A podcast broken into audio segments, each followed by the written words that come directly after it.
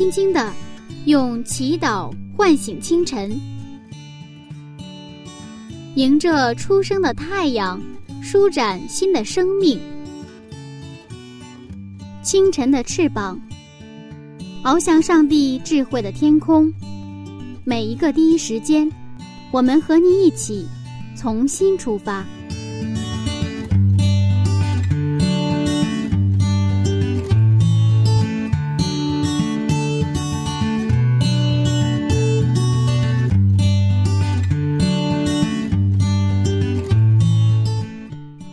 间与上帝相遇。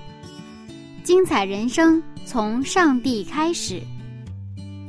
收音机前的听众朋友们，大家早上平安，欢迎收听希望之声福音广播电台，这里是清晨的翅膀灵修栏目。今天呢，柚子还是和大家一起分享晨读创世纪一百讲系列讲座。到目前为止。我们已经了解了挪亚时代的生活背景和挪亚的生活方式。接下来呢，我们将进入一个非常紧张的情节：可怕的洪水马上就要来临了。那在洪水当中，我们将发现一位怎样的上帝呢？第二十一讲：关上方舟门的上帝。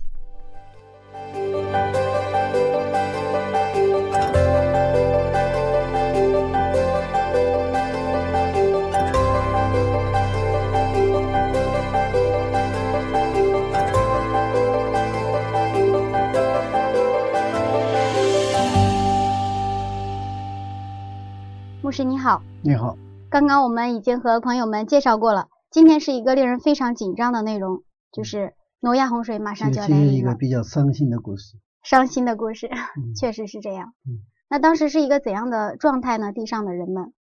我们现在还是看一个圣经经文啊。好的。然后我们接着再分享这个七章的十六节。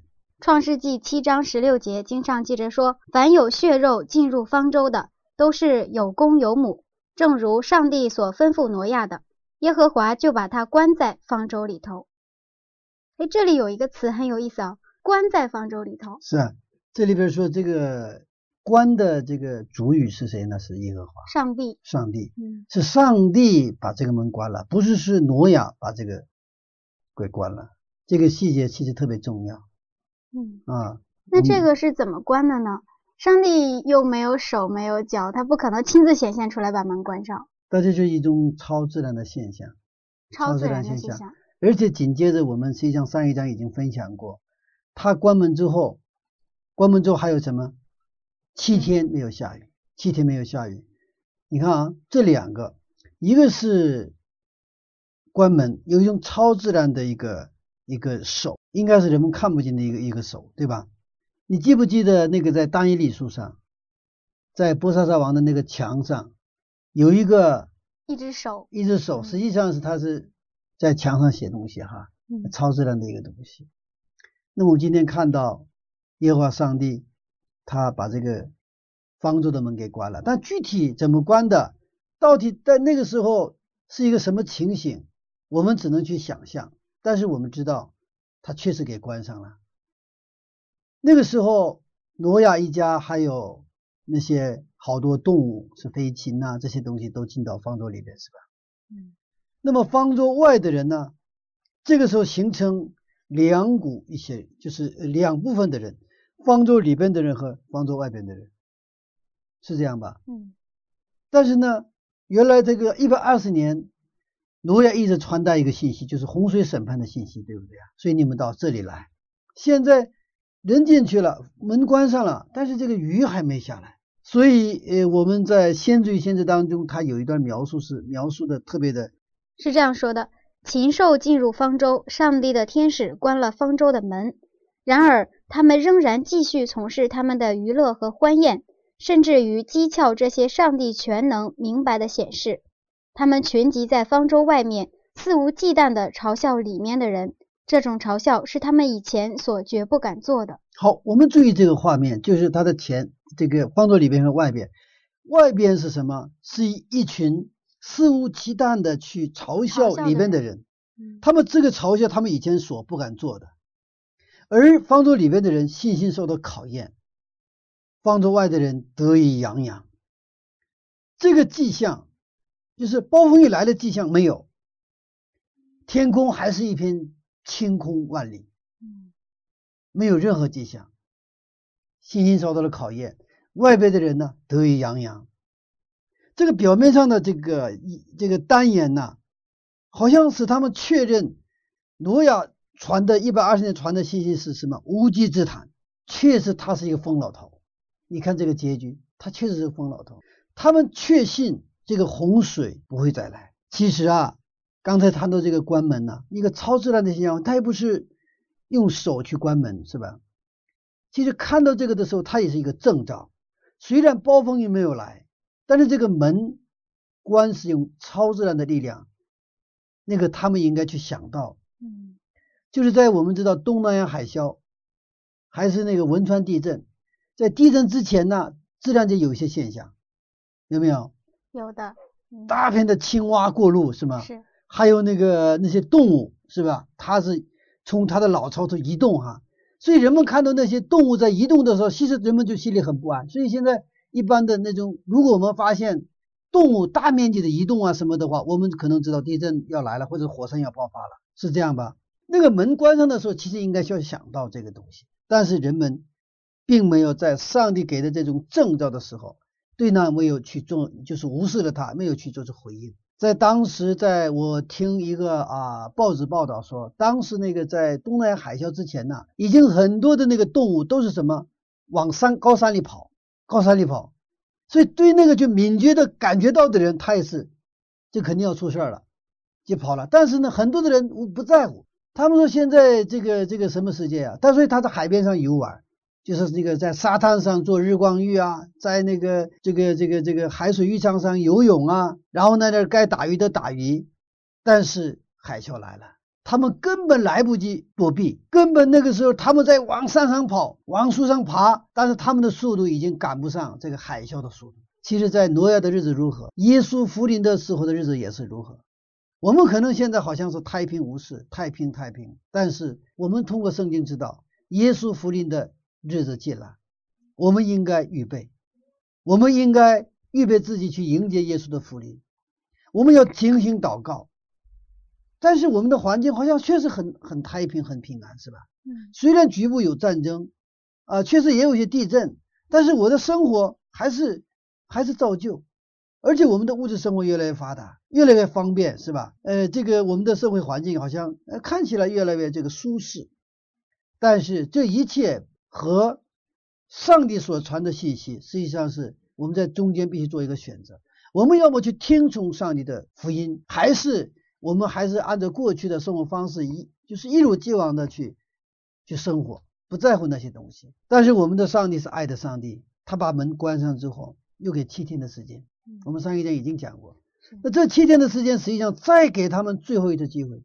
七天之后，暴风雨来了，他们就是出生以后从来没有看过的，亘古以来从来没有看过的一个暴风雨，他们没有不知道的一个新的事情来了。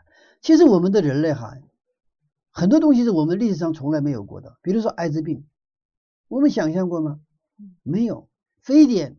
没有这些东西都是我们过去从来我们都不知道的事情，来了之后我们刚开始非常的这个什么啊紧张那是恐慌的不得了。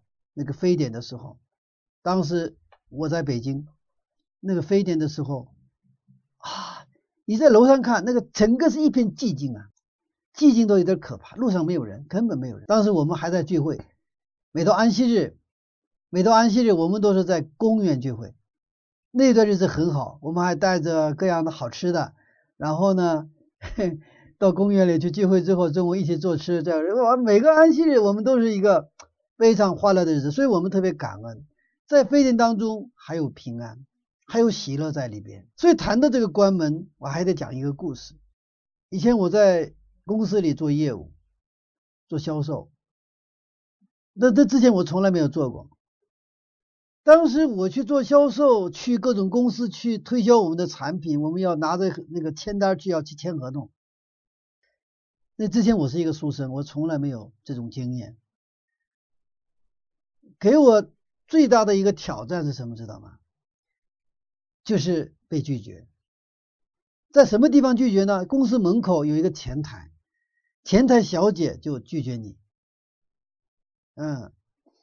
在当时还不像现在，公司门前都写了一个拒绝什么啊，这个推销什么。就现在那个时候还没有，那个时候可以敲门进去的。但进去之后，前面有一道有一道这个前台嘛，前台小姐就就就在那挡着。然后我那时候还已经三十多岁了哈，那被拒绝之后我就出来嘛，灰溜溜就出来。出来的还好，被拒绝还好，最受不了是什么知道吗？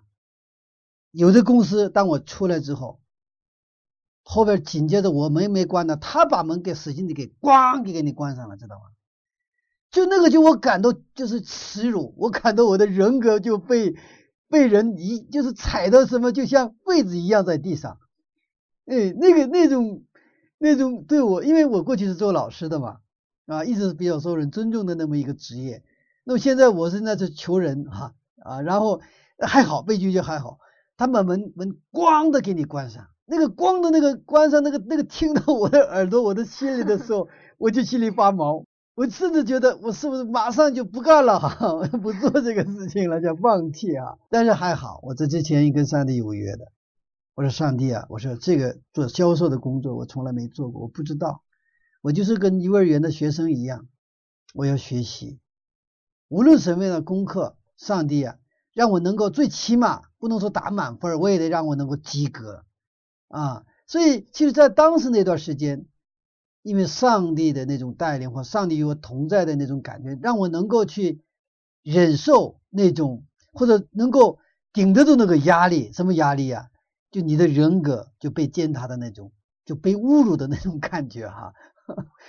如果我之前是可能是。一般的职业还好，因为我的职业是在讲台上就受到学生们尊重的那种职业，然后一下子进入那个状态。所以当我看到这个七章十六节哈，上帝的这个看不见的那种超质量的力量来关上这个方舟门的时候，我就想那些人外边的人究竟一个什么感受？可能刚开始门一个关关上的时候，他们心里有点震动哈，是不是有点震动？哇，是不是还甚至有一点恐惧？是不是那个？那个那个挪亚所说的话，真的是不是应验了？但是没有过多长时间，看到根本没有下雨的迹象，好像还是跟过去一样。嗯，所以他们心重新变得非常的刚硬，然后还是一样的阴乐，是吧？然后呢，肆无忌惮的去嘲笑挪亚和他的一家人。但是你看，我们上帝更有意思，我们上帝面对那些肆无忌惮的，就是说那个胆大妄为的这一群人。这个这些罪恶的人类，这些败坏的人类，看我们上帝的反应。要是我是神的话，哈，那我一刻都不容忍，是吧？立马下雨，立马下大雨，一下子把他们全部淹死了，是吧？什么？一吐为快，哈。但是我们上帝还忍耐，他忍了一天一天一天几天七天。大家知道上帝创造天地万物是几天呢？也是七天，他用七天的时间创造天地万物，他也是用七天的时间在在单言去忍耐，在等待人类还有能够去悔改，来重新来敲这个门。我们错了，我们还是想进去，虽然门已经关上了，能不能重新打开门？上帝啊，你能不能打开这个恩典的门来敲门？我想，上帝在这七天当中就等待敲门声，才就是像一个母亲在晚上的时候，才等待儿子出差，或者是下班还没有回到家的，或者是跟朋友们出去喝酒，晚上半夜很晚了还不回来的儿子，这个爸爸妈妈能不能睡着？睡不着的，他在那等着，等着儿子回来能够敲门，他就等着，他就整个的神经都是在集中在哪里？门上。我们的上帝，我想也是一样，他一天一天等待着，一天天等待着他的这些犯罪的这些这些人类啊，能够来重新来敲方舟的门，但是没有。一天过去了，两天过去了，直到七天过去了，这个门还是没有敲响。其实那个时刻哈，我想我们上帝的心情真是非常的糟透了，是吧？真是糟透了，一个都没有。这些人真的是沦落了，真的是丢了，已经是无可救药了。我们通过这个方舟的门的关上，我们要读到我们上帝的心情。挪亚虽然在那里备受熬煎，他的信心得到考验，但是他是曾经发现过耶稣基督那眼上泪的，我们上帝眼中泪的恩典的那样的一个人，他是一人完全人，所以在那能够七天能够坚持下来。也许是我们的信心不够的话。你看，根本没有迹象，然后外面的人在那嘲笑，受不了了，怎么样啊？自己打开门哈，跳出来，我这一百二十年怎么样？我一百二十年白干了，是不是？我们有时候在教会里，我能看看到一些一些童工，很个别的，他在教会里服侍一段时间以后，不再服侍了，他的感受是我白干了。其实我们的信心，无论是在挪亚那个时代，还是今天我们这个时代，依然每一天都是我们要进行什么受到考验。我们在这考验当中能不能活下来，能不能存留下来，那个密码，那个秘诀就是什么？就是我们去仰望耶稣基督，我们仰望那那位曾经带领我们到今天的这一位上帝。挪亚做到了，到了第七天的时候。开始下雨了。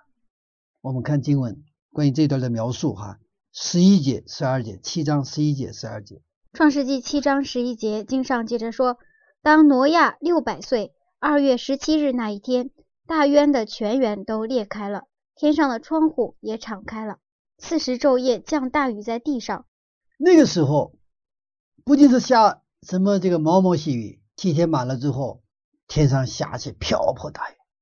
而且好像这个天上就打开了一样，是吧？不是下雨的概念，什么概念？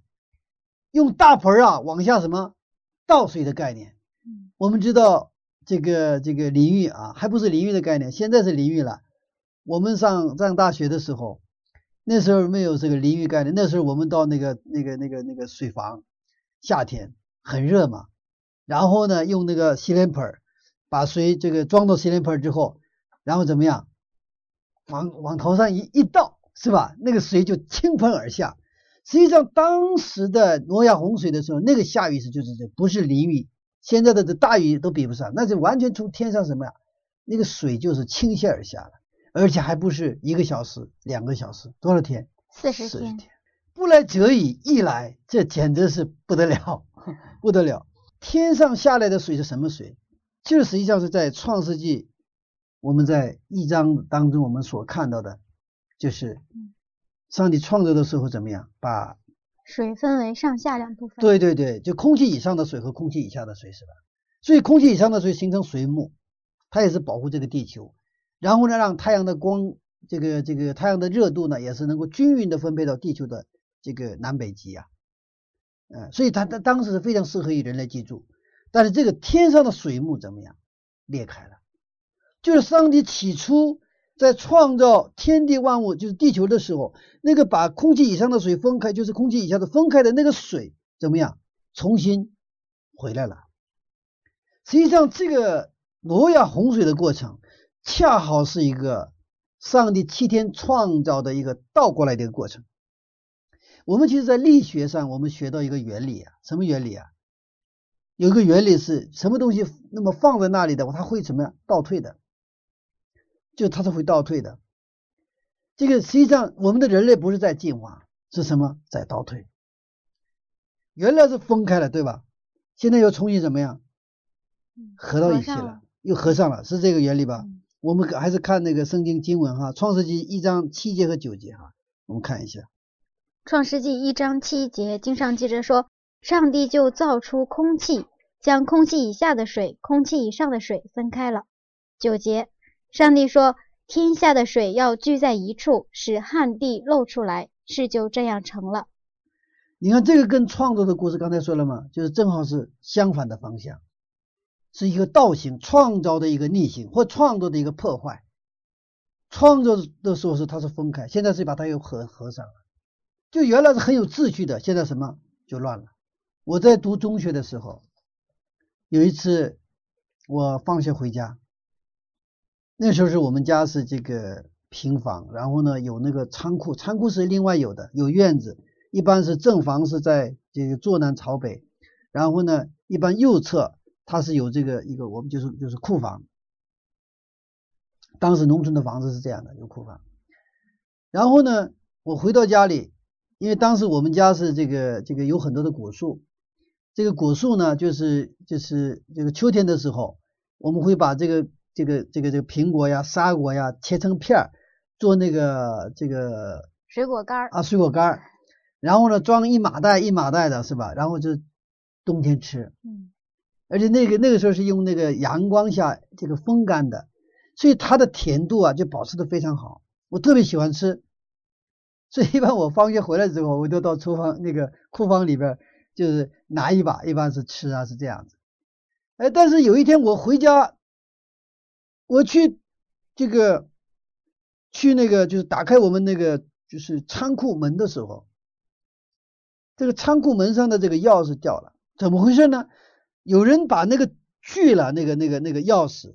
就锁套，锁套，把它给锯了，所以它我一碰，它就掉下来。那那一瞬间，我觉得有出事了。完了，我进到这个库房一看，那库房是比较大的，不是现在城市里的那个储藏间啊，那个库房也是，其实按照现在也能住人的那样的比较好的那种库房。那里边有大米啊，有什么很多的东西嘛，那个里边就乱了。然后我们那个我喜欢吃的那个水果干，那个那个麻袋也是 都打开了，然后地上也是。啊，反正就是整的，就是很狼藉，非常的乱。我们知道这个地方出现了什么情况？什么进进来过？小偷。小偷进来过，小偷进来过。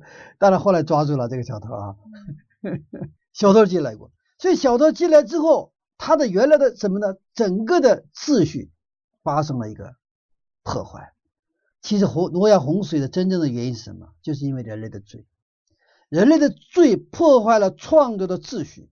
有的人说是上帝把水幕给什么打开一个口，然后呢让水什么倾泻而下。但是我相信不是上帝什么亲手做的，是因为当时的人类，因为已经人口跟现在差不多，他们破坏他们的自然、他们的环境，他们发展城市，他们不断的在污染环境。这这种所谓的现代化的这种生活方式，诺亚时和时代的。他怎么样破坏了大自然？就现在我们可以得到一个佐证是什么？现在南极上空的臭氧洞越来越大，对吗？是的。所以那个时候实际上是是我们人类的罪所带来的一个结果。就像我们家的库房啊，原来井井有序，就说井然有序哈。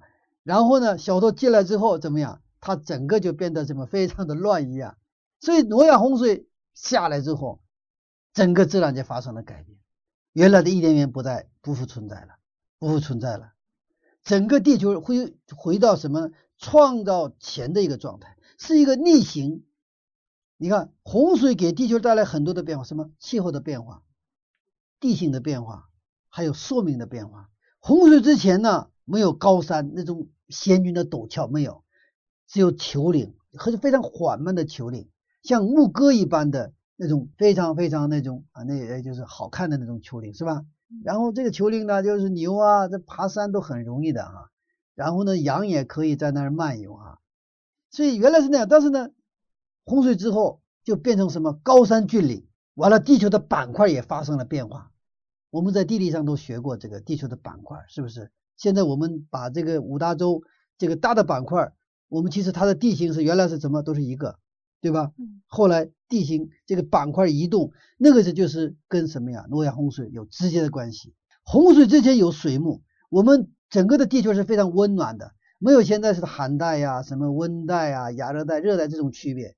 但是没有，那些都是非常就是温带的，非常温和的，非常适合于人居住。但是那个之后，这个气候发生了巨变，是吧？有很多地方人就不适合居住了啊。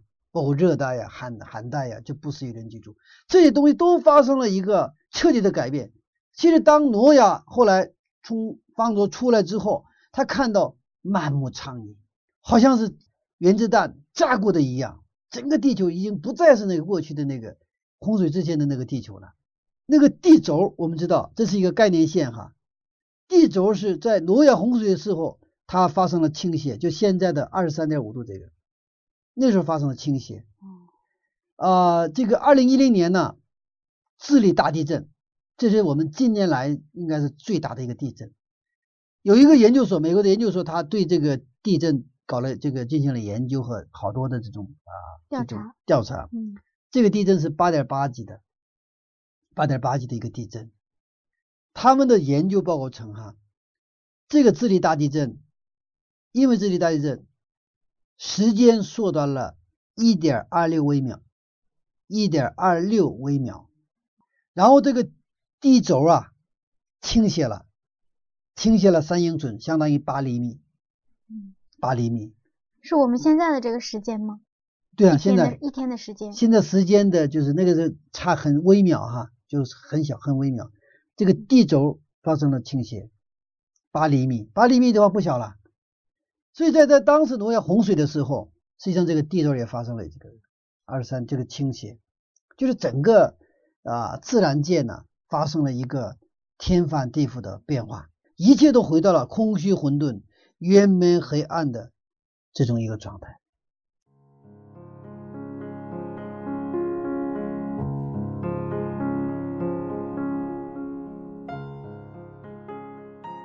原来方舟的门是超自然的力量，也就是上帝的手亲自关闭的。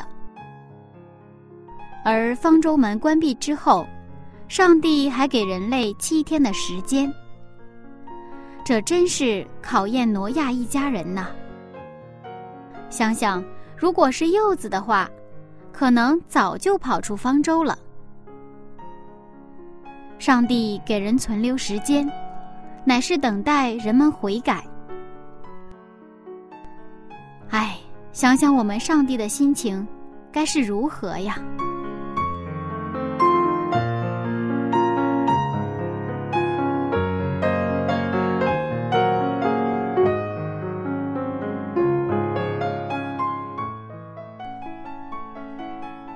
那好吧，先来听一首歌，《我愿触动你心弦》。希望当上帝呼唤我们的时候，每一位听众朋友都能对上帝的呼唤做出回应。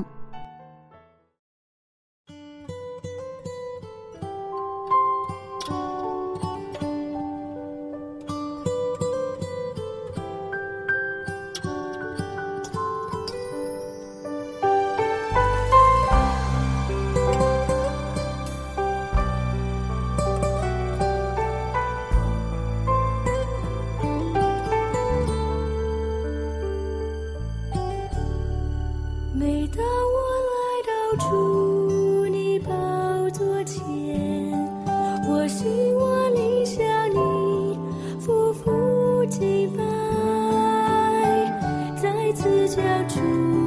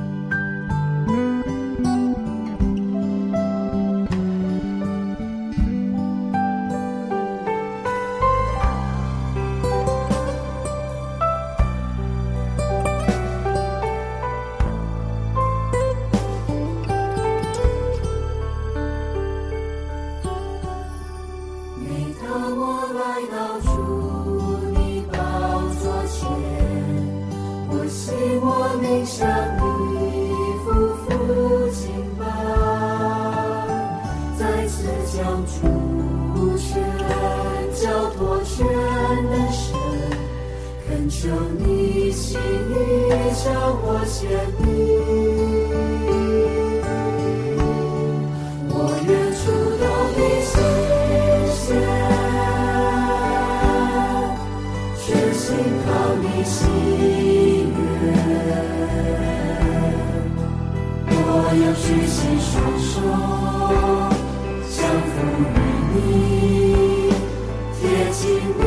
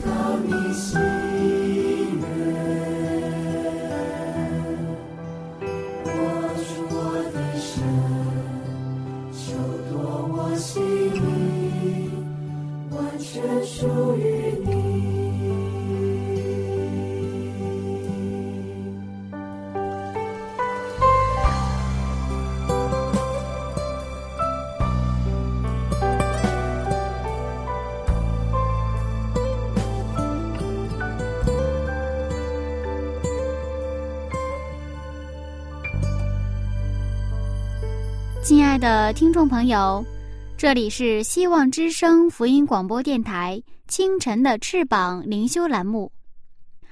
晨读创世纪一百讲，继续和您分享挪亚的故事。那这里有个疑问，嗯就是有一个呃我们的这个提问。那么在这样的时候，上帝干什么？嗯，上帝在哪里？是我也是在想这个问题。上帝是一直在看着、旁观这一切的发生吗？我们其实，在现实生活当中，有的时候我们遭受苦难，我们遭受痛苦，我们遭到一些不顺利的事情的时候，我们的上帝在哪里？是吧？是所以我们的祷告有时候也这样，我说上帝啊，你在哪里？在哪儿？是为什么吧？不管管我？为什么不管我？是吧？你现在我特别需要你的帮助，但是为什么你沉默，你不说话？为什么你不理睬我？甚至我祷告的时候，你也不应答我。这是我们基督徒其实要面临的一个很现实的问题。在当时那个挪亚洪水四天洪水倾盆而下的时候，那个时候上帝干什么在哪里？上帝关心一个事情，他关心洪水中留下的这个方舟和方舟里边的人。好像看起来一切的都回到了空虚混沌、渊面黑暗的那种状态，但是上帝还是预备了挪亚，并通过他预备了方舟。他在这种空虚混沌、月面黑暗的地球上，他留下了一小块希望，就一叶扁舟嘛，哈，就一小块希望。在先知与先知当中有这么一段耐人寻味的表述。在洪水前，上帝为了让让恶人从撒旦的破坏中避难并悔改，向他们派遣了摩亚，给他们什么？从撒旦的破坏中避难并悔改。也就是说，这个挪亚洪水是谁的作为？挪亚的洪水不是上帝给的洪水，是撒旦的破坏。撒旦的破坏是什么破坏？罪的破坏。撒旦通过罪，让我们不断的向大自然什么？本来我们是应该管理大自然，对不对？我们爱护大自然，结果我们人类是不断的向大自然索取、掠夺、破坏。什么使然？是我们心中的罪，是我们的贪婪，对吗？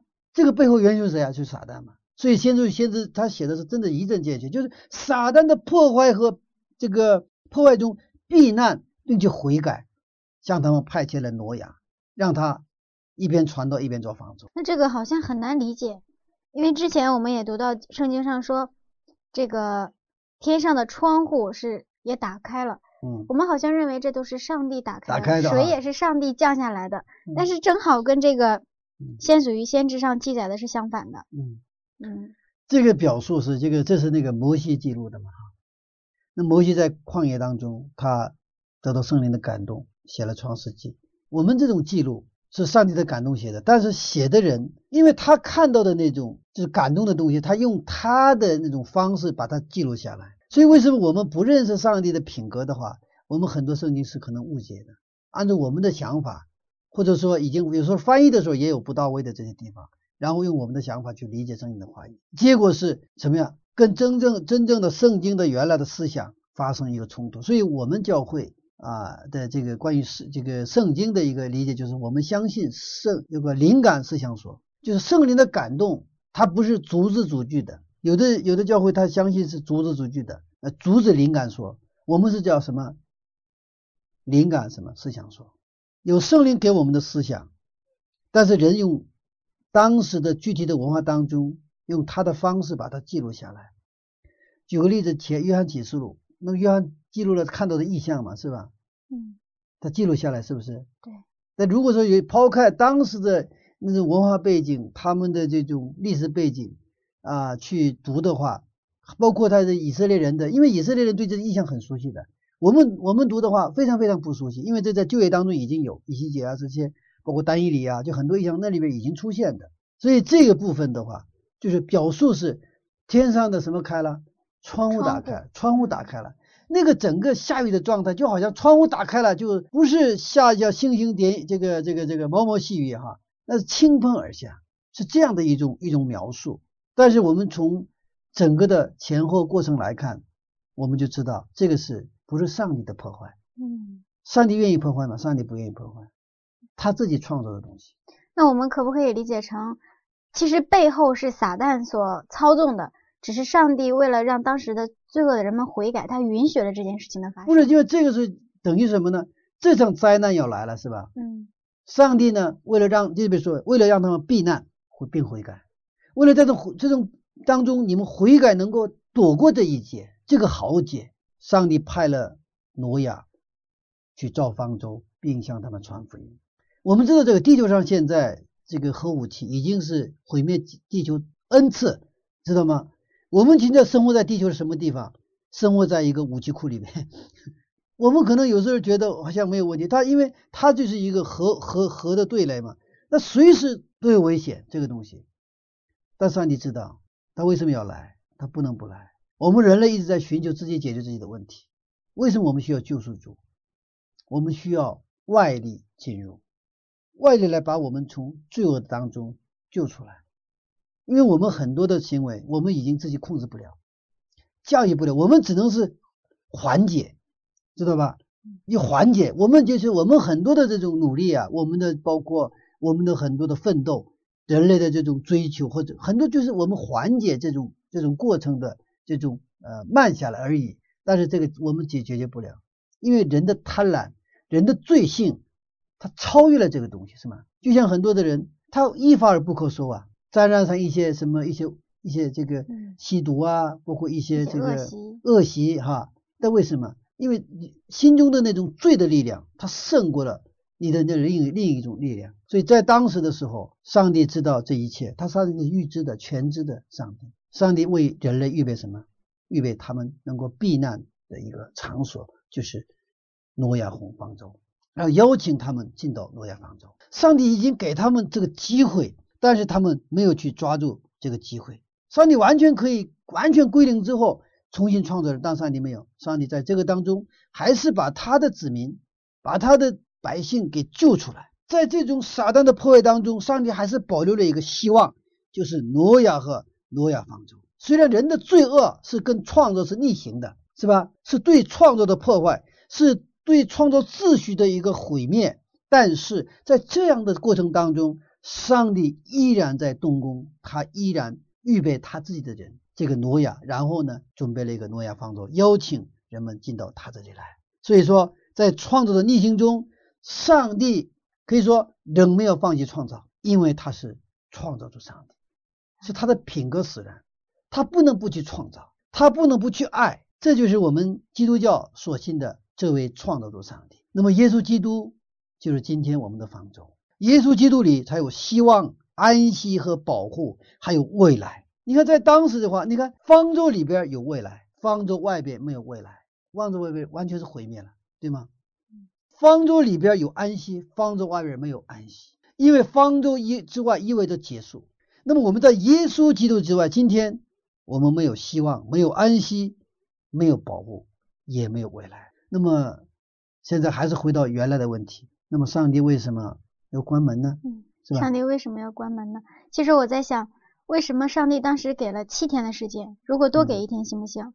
也有可能在第八天的时候就出现一个人来敲门，会不会有这种可能呢？是，其实我在读到这个故事的时候，哈，我特别就是有一个不能接受的一个情况。嗯，你看，上帝用了一百二十年，给了一百二十年的时间，而且还有又给了七天时间，是吧？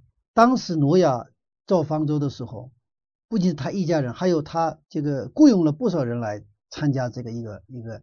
造方舟的这个工程，所以当时参加这个去去造方舟的这些人呐，他们对这个方舟非常熟悉，他们离这个呃这个挪亚一起生活，他离这个信息也是非常的近，他们就是对方舟的结构熟悉的也是闭着眼睛也可以去到处去知道这个房间是什么，这个房间是什么哈，这个房间是这个这个专门是这个放这个大象的，这个房间是放什么鸳鸯的，他都非常非常熟悉，知道吧？但是真正到关键的时刻，他们却没有能够进到方舟里面。我就是有时候想这个的时候，我特别的有一点有有一点愤怒，或者是愤青在里边。其实今天在我们的教会里边，在我们的基督徒的生活当中，我们可能在教会里服侍，有的人在教会里做义工，甚至在教会里做传道人。但是真的是个别的人后来流失了，就再看不到了。他们其实对教会很熟悉，对圣经很熟悉。对吗？嗯，他也都能讲，但是呢，他们最后却离开了，就是那些参与过呃诺亚方舟的这些人一样，他们非常熟悉方舟，但是他们没有进方舟。我所以，我经常讲，我们有很多人熟悉圣经，但不认识上帝。他熟悉上帝，但不认识上帝，所以说到救赎就临不到他们的身上，太可惜了，是不是太可惜？是吧？是的。你不熟悉的人、不认识的人都还有机会，你已经很熟悉，然后你还不认识。你看他虽然做，他不相信这个方舟将来是能够救命的。虽然他参加了这个工程，但他自己不相信，他自己可能传道，他自己不相信。他自己在教会里服侍，在教会里就献身了，他自己但是不相信他所讲的道理。有没有这个现象？有的。其实我们应该审查自己。我们在上帝的话语面前，我们真的问自己。我相不相信上帝的话？我相不相信圣经里上帝的所有的应许？我相不相信耶稣基督的福临？我们是基督福临安息的会，但我们相不相信基督的福临？如果我们相信基督福临的话，我们的生活还会不会是这样？就像一个马上要嫁给新郎的一个新娘，新郎马上要来了，他的新娘的生活肯定会发生改变的。他的所有的生活的焦点会集中在预备迎接这个新郎上，会不会？会的。他不会像跟像过去一样，过去我干嘛，我现在还是干嘛，会吗？肯定不会。不会，除非是他这个有健忘症，或者说，呃，这个他也不打算不打算跟这个新郎结婚了，是不是？只要他来，我跟他说，咱们拜拜吧。除非是这个样子，只要是我还想跟他结婚，那我肯定我的生活的焦点都在哪里？我的焦点都是在预备和等待这个新郎的上。嗯，我们是福音教会。我们等待耶稣基督的福利。那么说，我们是不是现在是这样的生活呢？是不是我们有的时候是用我们的生活去否定我们所信的道理呢？我们有我们安逸的生活，我们跟那些不信的人一样去追求同样的那些东西，用这种生活向社会的人去不信的人去向他们去告白，我们所信的是假的，你们不要信了。我们是不是这样子？我们通过挪亚的故事，我们真的需要去啊，我们省察我们自己。那么还有现在这个，为什么上帝一定要还关门呢？他是慈悲的上帝，是吧？我们还是读一个圣经章节，《传道书》三章一到二节。嗯，《传道书》三章一到二节，经上记着说：凡事都有定期，天下万物都有定时，生有时，死有时，栽种有时，拔出所栽种的也有时。嗯，上帝关门的时候，时候满足，已经给了一百二十年了，又给了七天了，时候满足了。什么叫做时候满足呢？那我们还是再看一个圣经章节，《加拉太书》四章四节。加拉太书四章四节，及至时候满足，上帝就差遣他的儿子为女子所生，妾生在律法以下。约翰福音二章四节，约翰福音二章四节，耶稣说：“母亲，我与你有什么相干？我的时候还没有到。”我这里面好多地方都提到了时候。时候满足，那么说什么叫时候满足呢？其实啊，上帝造方舟之后，实际上给人们一个选择，你要进来。但是人们要善用他的自由意志去什么？要进来。其实人没有不进来的理由，因为连动物都进来了，动物都进到那个回回应了这个 进到那个呃这个帮助里边的邀请，是吧？那人却是没有善用他的自由意志。真的，我就几个字，真的我觉得有点接受不了。一个是参加工程的那些人，那么熟悉，那结果没进来。然后呢，动物都进来了，但是动物都得救了，但人没有得救哈。一百二十年间，那个挪亚继续宣布审判的信息，诉说上帝的慈悲和保护，就在挪亚方舟里边。你们要进入上帝的爱里面，你们在外面是毁灭。挪亚这么做，就是说已经一百二十年，这个怎么样？他已经给人充分的去什么展示了这个信息，也充分的展现了上帝的慈悲和公义。就像耶稣基督呢，在十字架上，他说：“饶恕他们，他们所做他们不晓得。”上帝就是为了去应答这个祷告，要饶恕罪恶的人类，在十字架上，上帝的爱和公义完全显露出来了。那么在挪亚方舟上，上帝完全的爱表现的淋漓尽致，上帝的品格彰显的什么完全？这个时候门就可以关上了，就可以说时候满足了。就像我们怀胎十月了，对吧？买怀胎十月，这孩子就可以生出来了。怀胎十月之后还不生。十一月、十二月至三月，这个就是变死胎了，知道吧？嗯，也就是当时如果再多给一天，是不是也不会有人去敲门了？是的，是的，他们的心已经完全转移了，他们已经完全把上帝的给他们的机会当做废纸、当做垃圾一样踩在脚下了啊！就像那个猪把那个珍珠 踢掉一样，时候满足了。另外还有一个诉求，咱们再看最后一个圣经章节。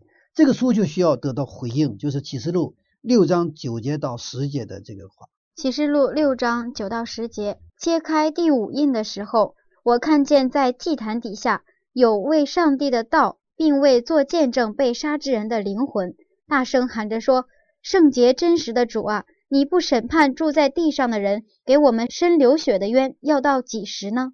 上帝对这个诉求也要回答，就是对公义。一方面，他彰显了慈悲嘛，但你们公义他也得得到伸张。现在我们看新闻报道，好多很残忍的事情发生，就残忍的非人的一些事情发生。我们看到人被当作玩偶一样去对待，人的生命得不到善待，人的人格得不到尊重，人的冤屈，人的流泪，人的那种怨恨已经达到天庭，人间的不公，人的痛苦已经上达天庭，不断的向上帝诉求说。你不审判住在地上的人，给我们生流血的怨，要等到几时呢？战争、灾难、破坏，无论是人类，现在连动物都什么痛苦的声音。我常常看到那个车上拉一车一车的那个什么猪啊、牛啊，是吧？哇，我这心里很难受。那些牛还都是站在那里，是吧？用那个一种东西圈在那里，在高速公路上，我们有时候能看到。我看到那些牛的时候，我真的是，我说耶稣，你快来吧！现在连那些动物都是痛苦声音呢。它不是那种草原上那种啊自由的在那儿这个移动啊，他们都是被人类就是被送往屠宰场，痛苦的声音，呻吟声不断达到上帝那里，天下万有都有定时，这个时候满足的时候，方舟的门就关上了。食物满足的时候，我们也看到这两样东西也跟着完成了，一个是方舟的完成，一个是方舟里边爱的团体的完成。所以耶稣基督复临之前，在恩典的门门关闭之前，所以我们要来到耶稣的面前，我们要进到耶稣基督作为我们的方舟里面，那里边有保护，有安息，有未来。愿我们。所有的基督徒不要像那个参与工程然后结果没进去的人，连动物都进去的时候还选择了不进去的，不不要成为这个样子。愿我们都能去抓住上帝给我们的这个宝贵的机会，这个恩典的机会。阿门。刚才我们讲到这个动物都进去了，但是人还没进去，这个简直太令人没有办法接受。是的，是的。其实我们现在是不是也有这样的人？是啊，所以说最后审判的时候，我们无话可说。上帝已经他该做的都做了，我们无话可说，无言以对。用我们的话说，就是上帝已经做到份儿了，是做到份儿了，事后满足了，这个门就关上了。哎呀，真的不希望这个门关上。好，谢谢牧师的分享。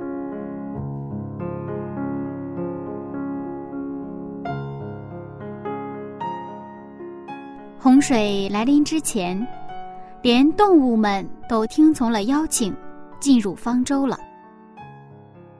可是每天参与造方舟的人们，却拒绝了挪亚的邀请。想到这里，真的很恼火。熟悉圣经的人们，在关键时刻却不选择上帝。我们是不是也经常这样呢？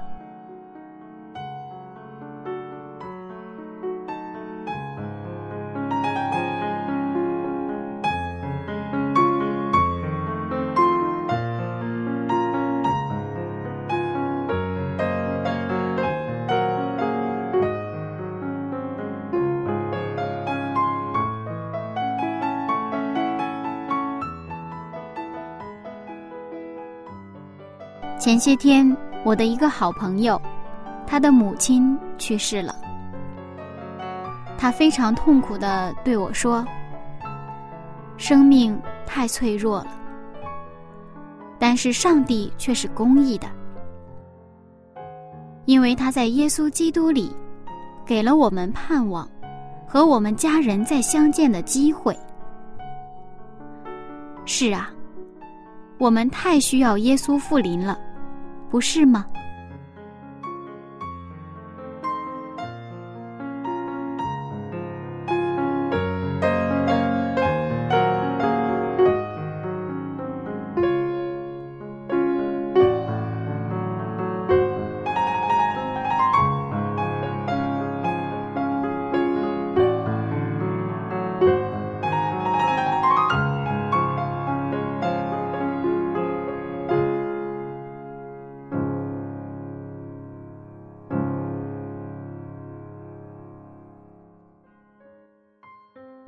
下面，我们来做一个简短的祷告，请您在原地闭上眼睛。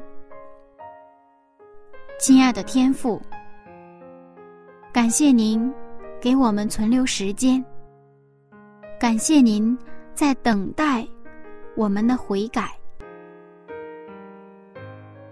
亲爱的天父，我真的不希望。我们被关在方舟的门外，天父啊，恳求您赐给我们信心，使我们能够回应您的邀请，进入方舟，使我们能够无论在什么样的环境里，都能去选择跟随您。奉耶稣基督的名求，阿门。好了，听众朋友，今天的节目呢就先到这里了。感谢您收听我的节目，祝您今天的生活充满恩典与喜乐。下一次分享，我们再见，拜拜。我愿触动你心弦，全心讨你喜悦。我要举起双手。负一